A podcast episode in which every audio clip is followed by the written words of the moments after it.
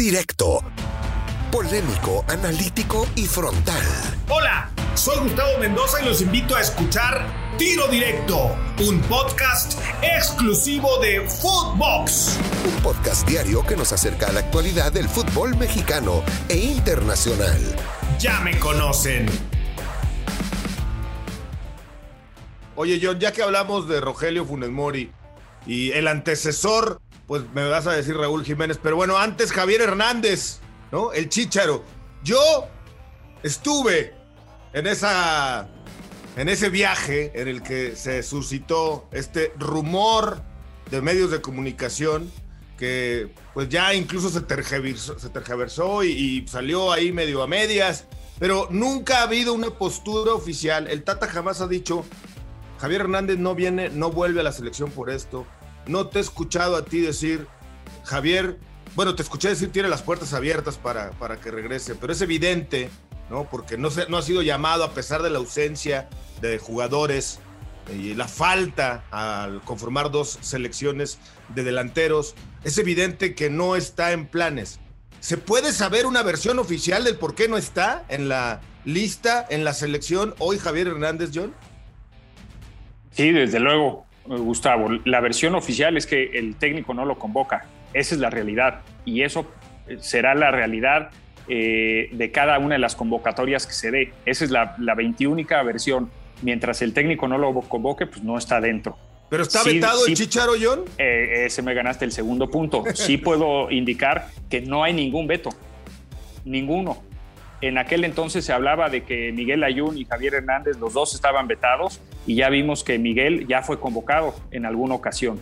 Ya estará en, Miguel el cómo ande él. Sabemos que es una extraordinaria persona, un extraordinario jugador. Ya veremos si él se puede ganar su lugar de regreso en selección. Y en el caso de Javier es el mismo, el mismo tema. Eh, lo que haya pasado adentro de un vestidor se queda dentro de un vestidor. Eso es, eh, no es una cosa de la selección mexicana, es una cosa de cualquier club y de cualquier selección en el mundo. Y en ese sentido, el, creo que el Tata ha sido muy congruente y muy consistente con sus eh, planteamientos. Es decisión de él. Lo que decida Gerardo Martino tiene el apoyo eh, incondicional tanto de Gerardo Torrado como mío, de la presidencia de la federación. Y en ese sentido, si el, el técnico de la selección nacional decide no incluir a, Javier o a cualquier otro jugador, tendrá nuestro apoyo. Pues sí, eh, es respetable, ¿no? Al final el que manda en lo deportivo es él. John, eh, otro tema que es muy criticado en México, y ese me sumo porque a veces también lo critico, el exceso desde el punto de vista periodístico, deportivo, analítico, de partidos jugados en Estados Unidos, a veces con selecciones demasiado cómodas. Yo entiendo el contrato, John, ¿eh? entiendo lo que representa para la Federación Mexicana el contrato que se tiene hoy con Zoom y que gracias a ese contrato, pues la Federación Mexicana puede apoyar a la Liga Femenil, a las divisiones inferiores de los clubes, que un porcentaje importante evidentemente va para los 18 clubes de la primera división que a su vez destinan a las divisiones inferiores y por supuesto a la Liga Femenil que ha crecido y que, y que es una joya y es muy agradable verla hoy día. Pero no se explota demasiado a la selección mexicana en ese sentido. Digo, queda claro que en Estados Unidos la gallina de los huevos de oro no acaba porque la afición está siempre fiel, aunque el otro día en Texas como que se hartó un poquito de tanto juego y dejó de ir, ¿no? No tuvo las entradas que generalmente hay. No, no se explota demasiado, John, en ese sentido. Es decir, no, no hay manera de conseguir un mejor contrato para o exigirle a Zoom, que lo hace muy bien, elevar el nivel de los rivales para la selección mexicana o México como federación organizar algunos juegos en lo particular a través, no sé, de México, de algunas agencias acá, para tener unos rivales un poquito de mayor envergadura, John? Y qué bueno que lo comentas, Gustavo, porque es exactamente lo contrario, es exactamente lo contrario. Eh, bueno, nada más eh, en base al comentario de que de repente se han explotado sedes de más, hoy vemos una Copa Oro que tuvo un formato diferente debido a la pandemia.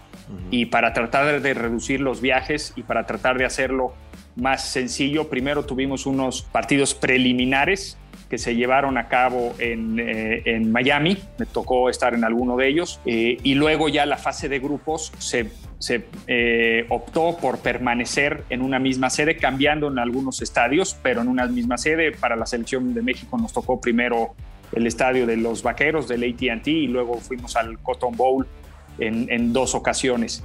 Obviamente que, eh, y, además habíamos jugado unas semanas antes contra Islandia en el mismo estadio de los Vaqueros de Dallas. Eh, sí fueron muchos partidos en una sola sede, pero como resultado de esta nueva planeación debido al COVID, seguramente en la próxima Copa Oro veremos otra vez eh, una sede por, por partido, recordando que las fases de grupo siempre son jornadas dobles y que con una jornada doble, con dos partidos, es, es muy fácil llenar los estadios, ahí no hay, no hay complejidad. Eh, y creo que eh, ahora el, jugar tres partidos en Dallas eh, sí, sí pegó, y además que los rivales seguramente no eran del todo atractivos comparados contra otros rivales que van en contra de la selección mexicana en Estados Unidos, sin, obviamente sin menospreciar por ningún motivo a los rivales, pero para la afición tener tres, tres, partidos más el que ya se había tenido, obviamente creo que en este caso sí se, se fue un poco de más, eh, pero seguramente eso no nos volverá a pasar debido a, a, que regresemos al sistema normal de la Copa de Oro. El tema de los rivales, si hacemos una introspección real, si vemos contra qué rivales estamos jugando en los partidos de Zoom, vamos a ver que hay selecciones de altísimo nivel gracias a, este contrato que tenemos con Zoom, es que jugamos contra los uruguayes, contra Paraguay, contra Argentina, contra Ecuador, contra estos grandes equipos sudamericanos, gracias a este contrato que tenemos con Zoom, gracias al esfuerzo que hace Zoom, es que podemos jugar con ellos. Si nosotros como México tratáramos de traer a, una Argentina, a, un Chile, a, Uruguay, al Estadio Azteca, eh, sería muy complicado en la parte económica, muy pero muy complicado, porque con lo que sacamos en la taquilla no traemos a estas elecciones y tenemos que ser realistas en ese sentido. Entonces, el hecho que tengamos este contrato nos ayuda a eh, traer rivales eh, de nivel. Que luego tenemos casos como el de Islandia o el de Nigeria que eh, no pudieron venir con sus primeros equipos por el, momento en que se solicitaron los partidos.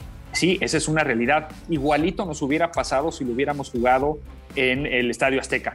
Eso fue porque nosotros necesitábamos esos partidos, porque estamos en un proceso de preparación y teníamos que jugar antes del Final Four, necesitábamos tener actividad.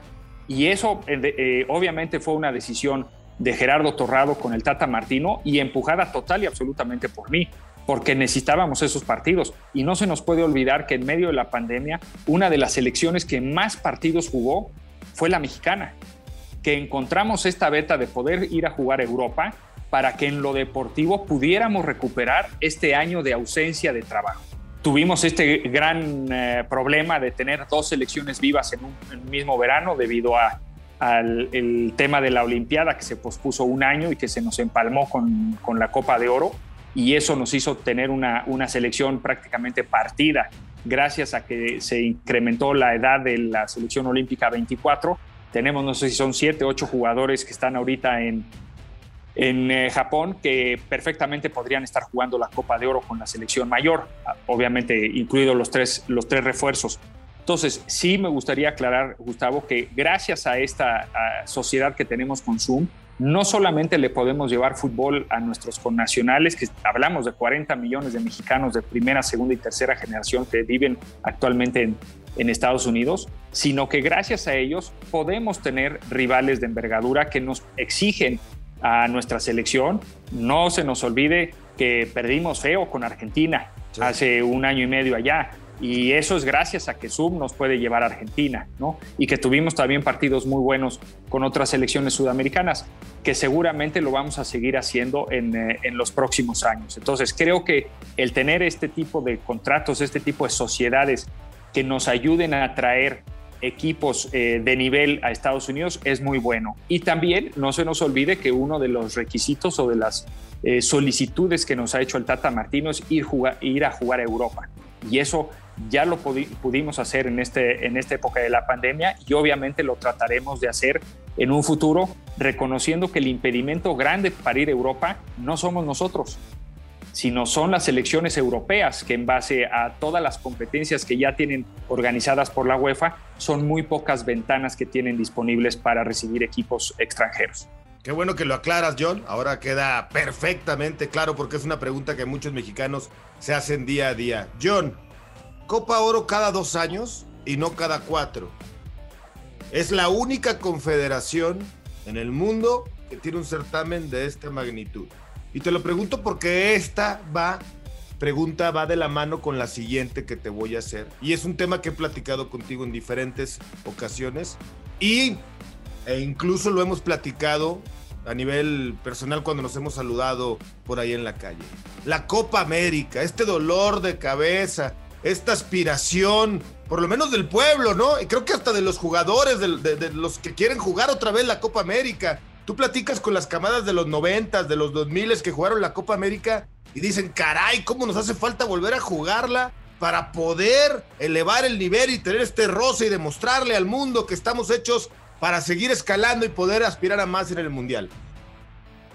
Copa Continental 2025, la vuelta de México en la Copa América.